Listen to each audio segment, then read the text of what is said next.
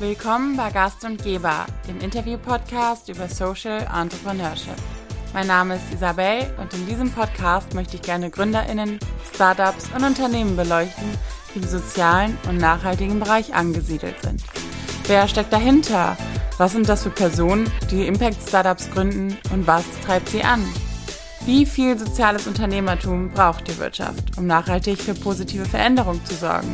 Aber auch Fragen wie, was ist die Rolle der Politik dabei? Hat die Politik eine Pflicht, Impact Startup zu unterstützen? Und falls ja, kommt sie dieser Pflicht auch nach?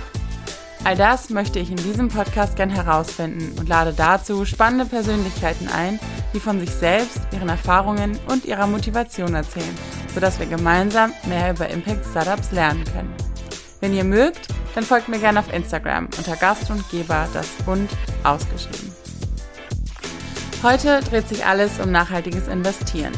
Für den einen oder anderen mag das zunächst vielleicht nach einem trockenen Thema klingen, aber hast du dich eigentlich schon mal gefragt, was mit deinem Geld passiert, wenn du es anlegst?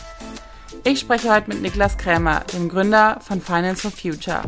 Sie betreiben Aufklärung zu Nachhaltigkeit bei Investments, sodass Investments als Treiber für den positiven Wandel wirken. Doch passt das zusammen? Nachhaltigkeit und die Finanzbranche, Investments? Das erklärt uns dir gleich selbst. Viel Spaß beim Zuhören.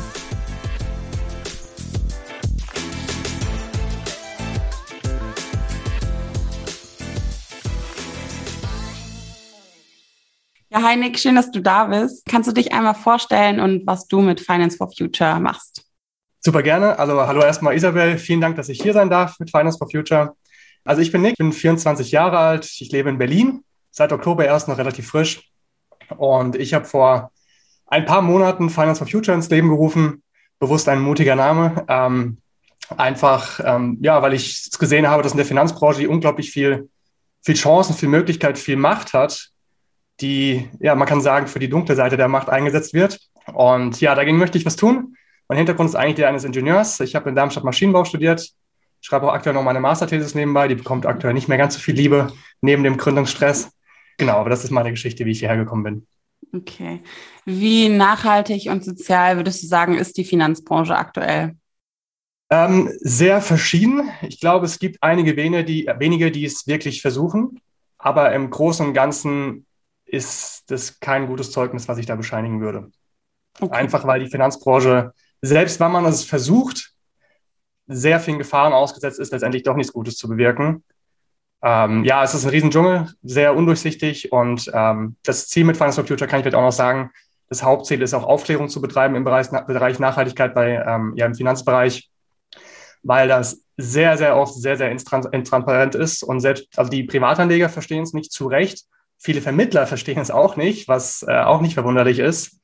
Ähm, gerade die EU versucht auch ihr Bestes. Die UN haben sich klar dem Thema verschrieben, dass sie Kapital auch für den nachhaltigen Wandel allokieren wollen. Ähm, aber dann werden Verordnungen gemacht, wo sich äh, Aktienfonds, die zum Beispiel, jetzt gehe ich schon ein bisschen rein, äh, können wir gleich später nochmal drauf eingehen, ähm, die dann sich Impact-Fonds nennen dürfen. Und das lustige Resultat daraus ist, dass ein Impact-Fonds und Impact Investing zwei komplett verschiedene Sachen sind. Und dann frage ich mich, ja, wer soll das verstehen? Mhm. Und wer sind, äh, wer ist eure Zielgruppe? Das sind eher private Leute, richtig? Genau. Also wir haben ja nebenbei ein Instagram, finance-for future mit vor als Zahl. Könnt ihr auch super gerne vorbeischauen. Wir freuen uns. Kleine Eigenwerbung an der Stelle. ähm, da ist es unser Ziel, wirklich dem, ja, dem, dem Menschen, dem Privatanleger auch einfach ein bisschen finanzielle Intelligenz mit an die Hand zu geben. Ähm, da betrachten wir eben nicht nur irgendwie Fachwissen über nachhaltiges Investment oder Impact Investing, sondern eben auch, sage ich mal, etwas allgemeiner finanzielle Bildung mit Fokus auf Nachhaltigkeit, wie nachhaltige Banken zum Beispiel. Und nebenbei haben wir den Podcast, findet man auch unter Finance for Future mit Leerzeichen dazwischen, Spotify und Apple zu hören. Ähm, da geht es dann ins Detail rein. Da sprechen wir konkret mit Anbietern von nachhaltigen Investmentlösungen und ja, fühlen denen so ein bisschen auf den Zahn und äh, wollen dann Einblick erhalten und eben auch weitergeben. Ist natürlich auch für den Privatanleger gedacht, mhm. aber eben auch natürlich für die Vermittler, weil ähm, ja, da ist die Kompetenz auch, nicht, auch oft nicht so hoch, wie man sie gerne hätte. Okay. Ähm, das heißt, wenn ich das richtig verstehe, dann habt ihr quasi einen informativen Charakter, ähm, der übergeordnet ist. Ihr gebt jetzt aber keine ganz speziellen ETFs ähm, Empfehlung. Ich weiß auch gar nicht, ich glaube, man darf das auch nicht, richtig? Ich habe ähm, letzte Woche Finance Baby interviewt und sie meinte, wenn, wenn man nicht diesen Finance Background hat, dann darf man nur informieren.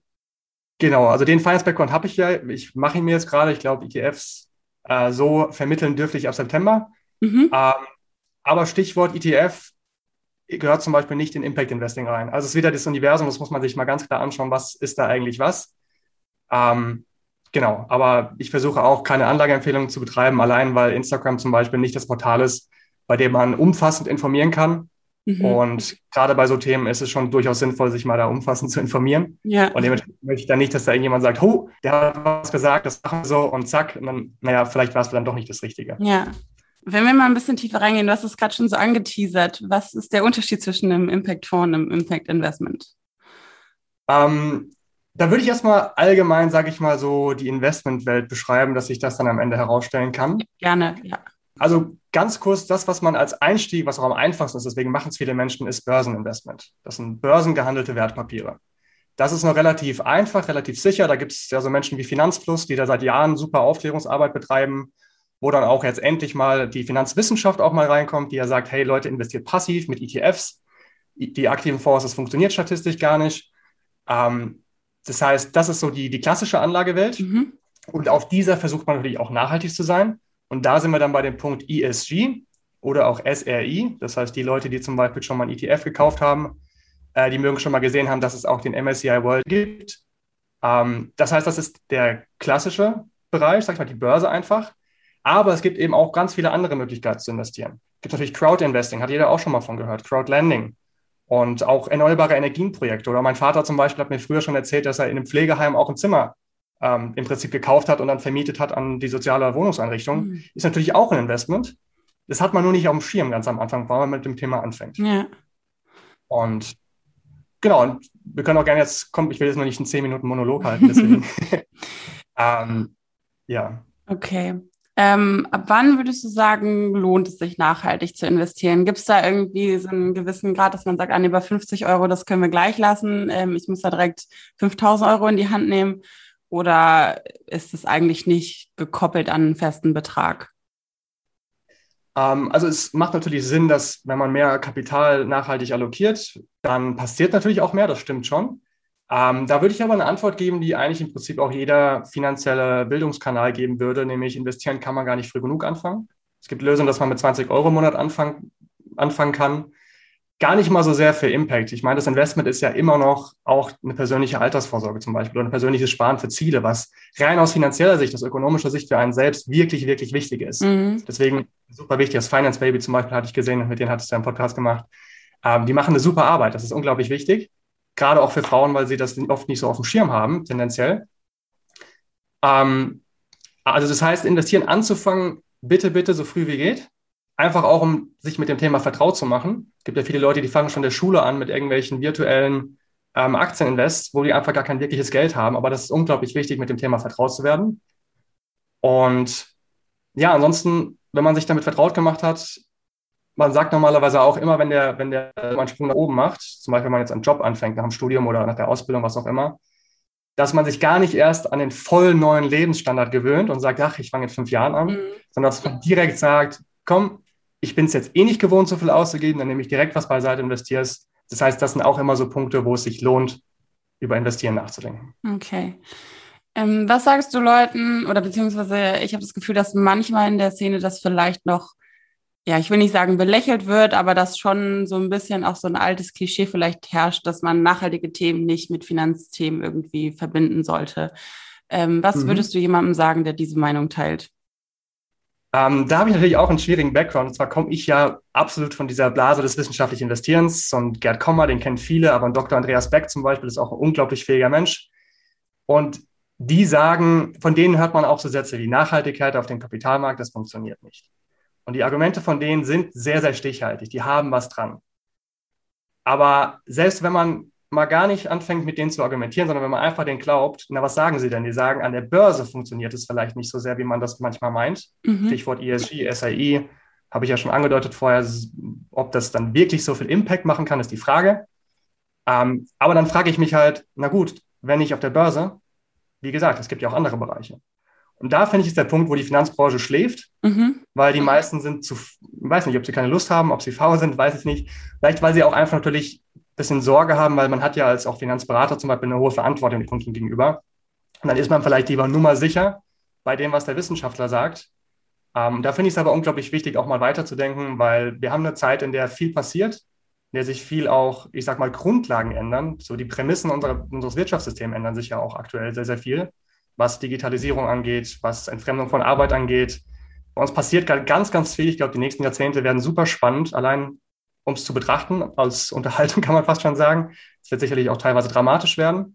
Ähm, deswegen ist es umso, wichtig, dass, umso wichtiger, dass wir was auch tun, dass wir mitgestalten. Ähm, genau. Das heißt, Nachhaltigkeit auf, den, auf der Börse ist tatsächlich sehr kompliziert. Es gibt meiner Meinung nach, das bin ich der Meinung, dass es gibt eine leichte Wirkung, auf jeden Fall. Ähm, ich persönlich, das ist meine Meinung, das überlasse ich aber auch jedem selbst zu urteilen. Ich finde, dass diese leichte Wirkung nicht ausreicht. Wir werden da ein sehr großes Problem reinsteuern. Und deswegen beschäftige ich mich mit Impact Investing, weil ich sage, da ist wirklich eine Chance, was zu tun. Mhm. Äh, warum ist es denn, du hast gerade schon angesprochen, dass ähm, Finanzberater vielleicht da auch ein bisschen das Risiko scheuen. Ähm, Warum ist das so? Weil ich meine, es ist ja schon so, dass dieses ganze Nachhaltigkeitsthema ähm, immer größer und größer wird, zu Recht natürlich auch und in vielen Unternehmen reinkommt. Das heißt, man könnte ja sagen, wenn wir jetzt vielleicht das äh, Thema irgendwie erneuerbare Energien nehmen, dann ist es doch schon absehbar, dass das einfach auch ein Thema der Zukunft ist. Warum besteht trotzdem so diese Angst, okay, wenn wir da jetzt rein investieren, dann könnten wir failen? Ähm, das ist, ja, im Prinzip kann man da mal auf die Markteffizienzhypothese eingehen, da will ich gar nicht so tief reingehen. Das ist im Prinzip ein Nobelpreis, der in den 70er Jahren vergeben wurde an Eugene Farmer zum Beispiel, unter anderem. Das ist genau das, woher sich dieses wissenschaftliche Investieren, worauf sich das beruht. Das ist die Wurzel davon. Und im Prinzip der Vermittler, der sich, der das kennt und deswegen nicht in erneuerbare Energien spezifisch investiert, der handelt absolut logisch. Weil diese, diese Hypothese sagt letztendlich, dass alle Informationen, ist bereits im Moment in die Börsenkurse eingepreist zum Beispiel. Das mhm. heißt, der Fakt, dass wir wissen, erneuerbare Energien werden unglaublich wichtig, der spiegelt sich jetzt eben schon wieder. Das heißt, es ist bereits geschehen. Das heißt, man kann gar nicht mit dem Kapitalmarkt, das, das denken sie dann halt, und da sehe ich teilweise, habe ich eine andere Meinung, nicht im Vorhinaus gestalten, weißt mhm. du, dass man mit dem Kapital nicht vorbestimmen kann, was passiert, sondern eigentlich immer nur folgt. Okay, verstehe. Gucken wir uns mal ähm, die Seite an des äh, eures Kunden in Anführungsstrichen. Also angenommen, ich komme jetzt zu euch und sage, ich würde gern ähm, nachhaltig investieren. Was würdest du mir dann raten? Was sollte ich machen? Ähm, als allererstes würde ich dir raten, sowas wie Einnahmen und Ausgabenüberschuss zu betrachten bei dir selbst, weil bevor man investiert, ist es super wichtig, erstmal Transparenz in die eigenen Finanzen zu bekommen. Ähm, dann, also es sind ganz, die ersten Schritte haben erstmal fast nichts mit Nachhaltigkeit zu tun. Mhm dann Stichwort auch Banken und Kontomodell. Da ging unser letzter Post zum Beispiel drüber, dass es äh, super sinnvoll ist, nicht irgendwie ein Girokonto zu haben, wo das Gehalt reinkommt und dann gehen da alle Ausgaben aus und man weiß eigentlich nicht, was da passiert, außer dass es mal ein bisschen mehr wird, mal wieder ein bisschen weniger. Das heißt, da ein bisschen System reinzubringen. Ich finde, das sind, wenn man sich mit seinen eigenen Finanzen beschäftigt, immer die ersten Schritte und gar nicht das Investieren selbst, sondern einfach es zu lernen, dass man monatlich erstmal spart auf einem Tagesgeldkonto, was auch immer, und dass man dann, wenn man merkt, hey, ich kann das, es funktioniert, dann fängt man an zu investieren. Mhm. Und dann gibt es zwei große, ich sag mal, Parameter, die man abfragen würde jetzt als Ingenieurssprache. Ähm, einmal, also für mich ist die Nachhaltigkeitspräferenz, das, das ist ja auch zum Glück seit, also ab 2022 ist das ja auch in der Vermittlerverordnung drin, laut von der EU gefordert, dass Vermittler ähm, ja das abfragen müssen. Das heißt, sie können sich nicht mehr gegen sträuben. Ähm, das heißt, wie nachhaltig ist dir wichtig? Was bedeutet Nachhaltigkeit für dich überhaupt? Da gibt es natürlich auch die verschiedensten Verständnisse. Und das zweite Parameter ist ähm, die Risikoneigung. Da geht es dann darum, gerade wenn man sich auf der Börse bewegt, die schwankt natürlich hoch und runter. Und das kann natürlich auch mal auf den Magen gehen. Äh, ich meine, Telekom-Bubble, da gibt es viele, viele Menschen, gerade unserer Elterngeneration, die haben damals sehr viel Geld verloren und die tasten den Aktienmarkt in ihrem Leben nicht mehr an.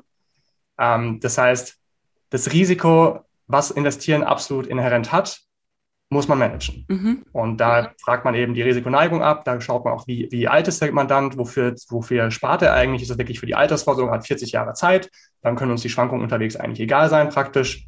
Das heißt, das sind so die Sachen, die ich ja am Anfang betrachten würde. Okay. Würdest du sagen, dass wenn man nachhaltig investiert, dass die Rendite unter Umständen kleiner ist?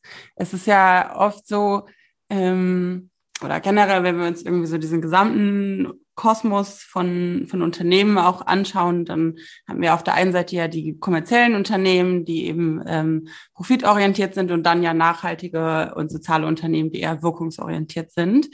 Kann man das Modell sozusagen, ist kein Modell, aber also diese zwei Gegensätze in Anführungsstrichen ähm, auch auf die Finanzwelt übertragen? Oder ist das dann eigentlich egal, weil im Endeffekt ich investiere ja genauso, egal in welchen Markt sozusagen. Das eine hat einfach nur einen Impact und das andere nicht oder nicht in dem Sinne zumindest. Mhm. Ähm, ich würde da einen Punkt zumachen und zwar das nachhaltigen Impact und Rendite. Ich finde, das sind keine Gegensätze. Mhm. Ich finde, das sind zwei komplett getrennte Dimensionen. Das heißt, man kann sagen, hey, ich kann einen Business Case haben, das heißt, ich kann irgendwo Geld generieren. Und ob ich einen nachhaltigen Impact machen habe, das hat damit erstmal gar nichts zu tun. Kann ich, je nachdem, was ich mache, wenn ich jetzt zum Beispiel äh, mich mit Impact Investing beschäftige und das in die Welt bringe, dann ist das sicherlich ein Wirtschaftscase, aber eben auch ein nachhaltiger Impact. Wenn ich stattdessen sage, ich verkaufe äh, Socken auf Amazon, weil das irgendwie ein schön skalierbares System ist, ist es genauso ein Business Case, aber eben nicht nachhaltig. Das heißt, ich würde das ich denke nicht, dass da unbedingt eine notwendige Korrelation zwischen den beiden ist. Wichtig ist es dabei eben, dass, und da kommen wir Richtung Politik, dass die Rahmenbedingungen so gesetzt werden, dass ausreichend nachhaltige Business Cases auch wirtschaftliche Business Cases sind. Mhm. Da sind wir dann beim Thema zum Beispiel CO2-Preis. Wenn der CO2-Preis sehr hoch ist, dann werden ja auf einmal ganz viele Business Cases, die vorher nicht wirtschaftlich waren, werden wirtschaftlich. Mhm. Und da ist es super wichtig, dass das wirtschaftliche Rahmensystem, dass, dass äh, die Legislative im Prinzip auch die Regeln, die Spielregeln festsetzt. Und das so viel zur Rendite und zur Nachhaltigkeit, was man da erwarten kann. Wenn man sich auf, auf der Börse jetzt bewegt, ähm, was kann man da, wie kann man es da schon sagen? Es gibt ja viele Leute, viele Studien, die haben sich damit beschäftigt, ob man mit nachhaltigen ETFs zum Beispiel schlechter performt als mit nicht nachhaltigen ETFs. In der letzten Zeit hat man das sogar tendenziell nicht. Also man hat sogar tendenziell leicht, leicht outperformed. Mhm.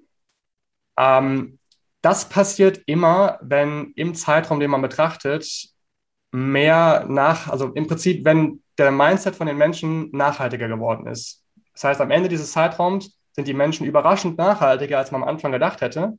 Dementsprechend hat sich das Interesse von Konsumenten, aber auch von im Prinzip Regierung, das ein Abbild von den Wählern ist, hat sich verschoben mhm. und dadurch sind Kurse gestiegen, die man am Anfang vielleicht nicht erwartet hätte, dass sie steigen. Das heißt, die Information ist neu, Stichwort Markteffizienzhypothese, sie war am Anfang gar nicht eingepreist, weil sie eben neu dazugekommen ist. Das heißt, in so Phasen kann man outperformen, das ist in den letzten Jahren leicht passiert. Rein wissenschaftlich investierenmäßig müsste man antworten, dass es langfristig eine ganz minimale Unterperformance gibt. Aber da bin ich an dem Punkt, wo ich sage, wenn ich einen Mensch, Mensch zum Beispiel bei mir sitzen habe, der, ob ich dem jetzt 7% Rendite oder 6,9% Rendite gebe, das macht so jetzt erstmal gar keinen Unterschied.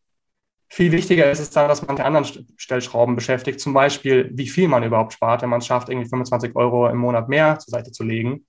Oder wenn man es schafft, Produktkosten, weil wenn man irgendwo investiert, hat das ja auch immer Kosten, dass man die niedrig hält. Das sind viel größere Hebel, dass diese kleine Prämie, die vielleicht einen Abzug geben könnte mit nachhaltigen Filtern drauf.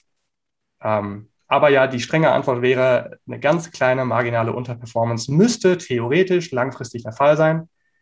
Aber in Phasen, wo Nachhaltigkeit mehr, mehr, mehr und mehr aufkommt, ist es sogar eine Überperformance. Okay, cool, danke. Ähm, Gute Botschaft. Ja, auf jeden Fall. Wenn wir ähm, ja einmal ein bisschen zu dir kommen, du hast ja eben schon gesagt, du bist eigentlich Maschinenbauer oder gelernter Maschinenbauer woher kommt dein ähm, Interesse? Also ich meine, das Interesse für Zahlen ist sicherlich äh, von vornherein da gewesen, aber es ist ja dann doch noch mal ein bisschen was anderes, ob ich mich in den Finanzmarkt oder im ja, Maschinenbusiness auseinandersetze damit. Ja, wobei am Ende im Maschinenbau hat man auch keine Zahlen mehr vor sich, sondern nur noch X und Y und okay. Alphas und Betas. ähm, ja, woher kommt das Interesse? Also ich bin persönlich für mich einfach sehr man könnte sagen, impact-driven. Das heißt, mir ist es super wichtig, dass ich an was arbeite, wo ich einen Zweck drin sehe, einen Sinn drin sehe. Und das habe ich als Ingenieur versucht. Ich, ich persönlich fand das Thema Raumfahrt sehr spannend. Natürlich Richtung Klimawandel nicht unbedingt der beste Case. Aber ich finde, ich find, der Grund, warum mich, mich Klimawandel so interessiert oder Klimaschutz, ist der, dass ich das Leben selbst, aber auch Intelligenz, Kultur, Zivilisation, was wir als Menschen so aufgebaut haben, ich finde, das sind zwei sehr, sehr wertvolle Dinge.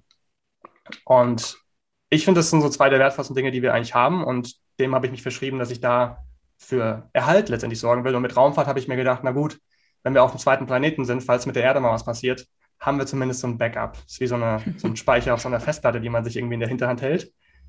Ähm, das ist natürlich sehr, sehr langfristig gedacht, weil bis mal so ein Meteor Richtung Erde fliegt, dauert ein bisschen. Ja. Ähm, ich habe dann für mich einfach gemerkt, einerseits so viel simulieren, den ganzen Tag vorm Rechner sitzen und irgendwelche, äh, keine Ahnung, Flugzeugteile, sonst was simulieren, das ist nicht so wirklich spaßig. Das ist eine sehr, sehr trockene Arbeit. Und vor allem, und das ist das, was mich dann letztendlich bewogen hat, mal weiterzuschauen, weiterzudenken. Mich hat es ehrlich gesagt aufgeregt, dass man als Ingenieur Tausende von top ausgebildeten Leuten hinsetzt und die versuchen, am Auto nochmal 5% Gewicht zu sparen, mhm. damit es im Prinzip CO2 effizienter sein kann. Aber was verkauft sich besser? Ein 5% CO2-effizienteres Auto oder ein Auto mit einem fetten Massagesitz drin, mhm. den man dann einbauen kann, weil man das Gewicht spart. Oder weil es noch ein bisschen schneller beschleunigt, weil man ein bisschen mehr Power reinhaut. Das hat mich einfach aufgeregt, dass ich das Gefühl habe, ich, es ist wie so ein Tropfen auf ein Fass und da ändert nichts oder so ein Tropfen auf einen heißen Stein. Und ich bin am Ende meines Studiums dann auch Richtung ein bisschen BWL und Management gegangen, weil ich dachte, gut, der Ingenieur ist das ausführende Organ und weiter oben sind halt auch die entscheidenden Organe. Und dann bin ich einfach noch einen Schritt weiter gegangen, habe mir gedacht, na gut, wer ist denn, wer treibt denn alles an? Und das ist eben auch Kapital. Kapital ist Treiber. Den Spruch hört man ab und zu mal. Der Finanzmarkt letztendlich gibt Kapital an die Dinge, die passieren sollen. Und da finde ich ist mein Hebel viel größer, wenn ich es schaffe, das Kapital so zu allokieren, dass Menschen auch an den Dingen arbeiten, die ja letztendlich uns voranbringen und nicht den Massagesitzsessel, der dann ein bisschen bequemer noch einem die Schultern massiert beim Autofahren. Ja, das stimmt. Ja, Stichwort Kapital. Ähm, wie finanziert ihr euch? Ihr seid ja keine Bank, ähm, ihr beratet ja, das heißt, wie, ja, wie finanziert ihr euch? Das Schöne ist, aktuell haben wir gar nicht so viele Ausgaben. Bis jetzt wachsen wir komplett organisch. Ja, genau. Also ich finde es auch krass, ich hatte neulich jemanden kennengelernt, die haben, äh, die haben ein, ein Getränk letztendlich äh, auch auf den Markt gebracht und die haben natürlich riesen Ausgaben. Die, die produzieren das Ding erstmal, haben dann irgendwie 1,60 Euro pro Dose erstmal, das müssen sie erstmal wieder reinholen. Das Schöne ist, ich oder wir, wir sind ja mittlerweile zu zweit auch, also ich habe mittlerweile noch den Kai dazu gewonnen. Ähm, wir arbeiten ja letztendlich mit Wissen. Und das Wissen sammeln wir, das Wissen geben wir weiter. Unsere Kosten sind letztendlich ähm, organisatorische Kosten, dass wir uns äh, ins Vermittlerregister und so weiter eintragen können. Ähm, unsere Zeit natürlich, aber ja, meine Zeit aktuell, da gebe ich wohl nicht den fairen Stundenlohn. Aber das ist das Schöne, die Finanzierung brauchen wir aktuell nicht. Aber es wird dann auch der Punkt kommen, gerade wollen wir noch ein bisschen überlegen, wie können wir unsere Arbeit am besten gestalten.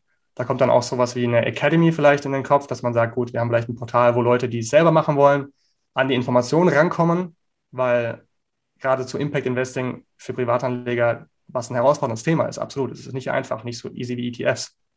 Ähm, gibt es keine gute Information. Ähm, dass wir da wahrscheinlich mal irgendwann skalieren müssen, dass wir da auch mal überlegen müssen, wie wir an, äh, an Kapital ähm, noch nicht unser Problem. Deswegen aktuell finanzieren wir uns noch gar nicht aus mit unserer eigenen Zeit. Okay. ähm, was würdest du sagen, ist für dich so die größte Herausforderung jetzt als Gründer explizit in dieser Branche? Ähm, die größte Herausforderung in der Branche? Ähm, gute Frage.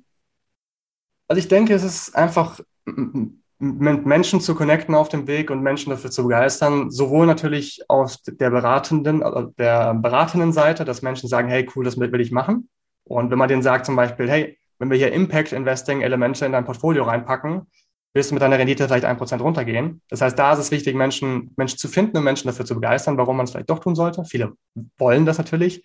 Ich hatte zum Beispiel neulich eine Mandantin, die war vorher bei einem Berater, der echt einen super Job gemacht hat für das, was er konnte so.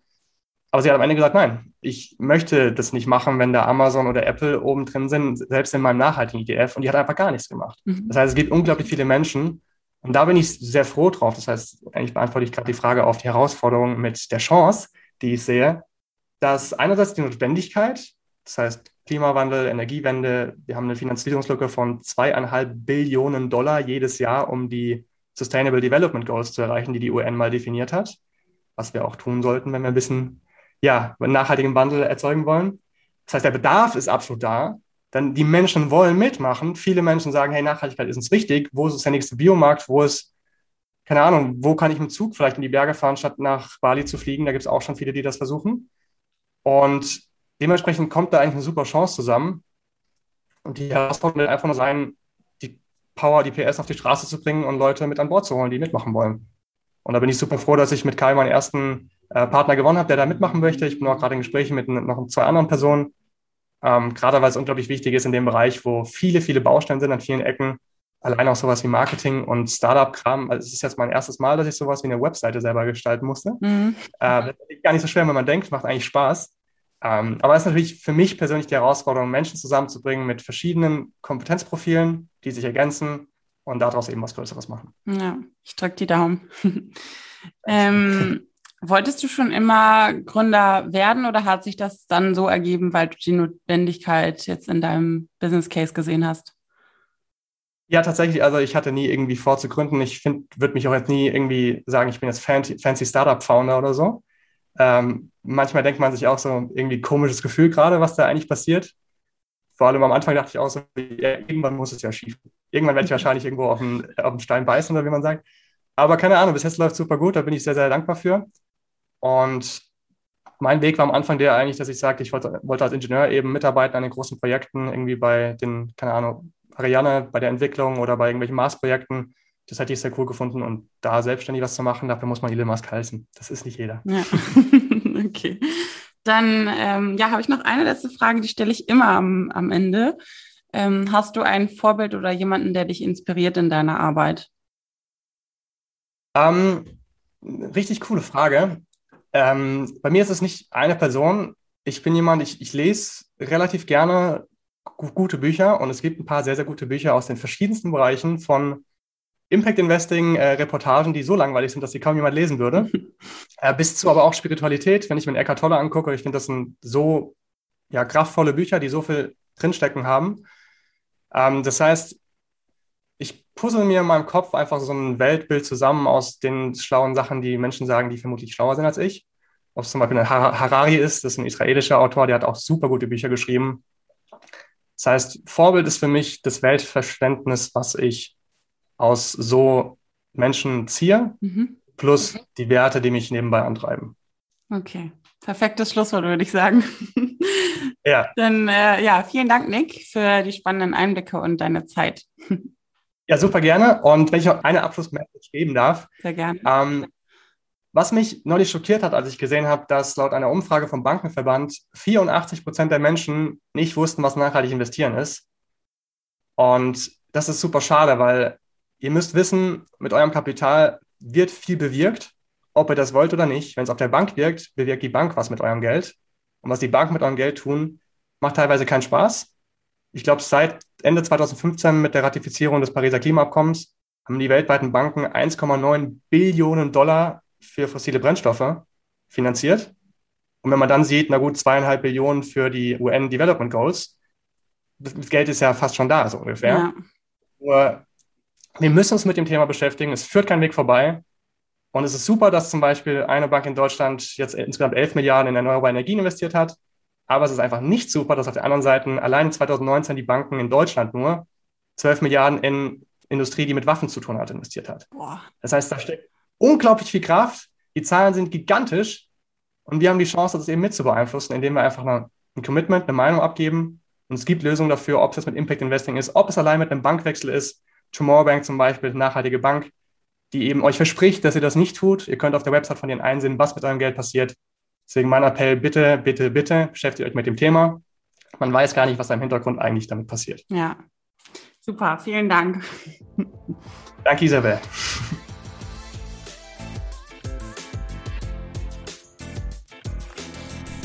Das war die heutige Folge von Gast und Geber. Ich hoffe, ihr hattet eine gute Zeit und seid beim nächsten Mal wieder mit dabei. Macht's gut!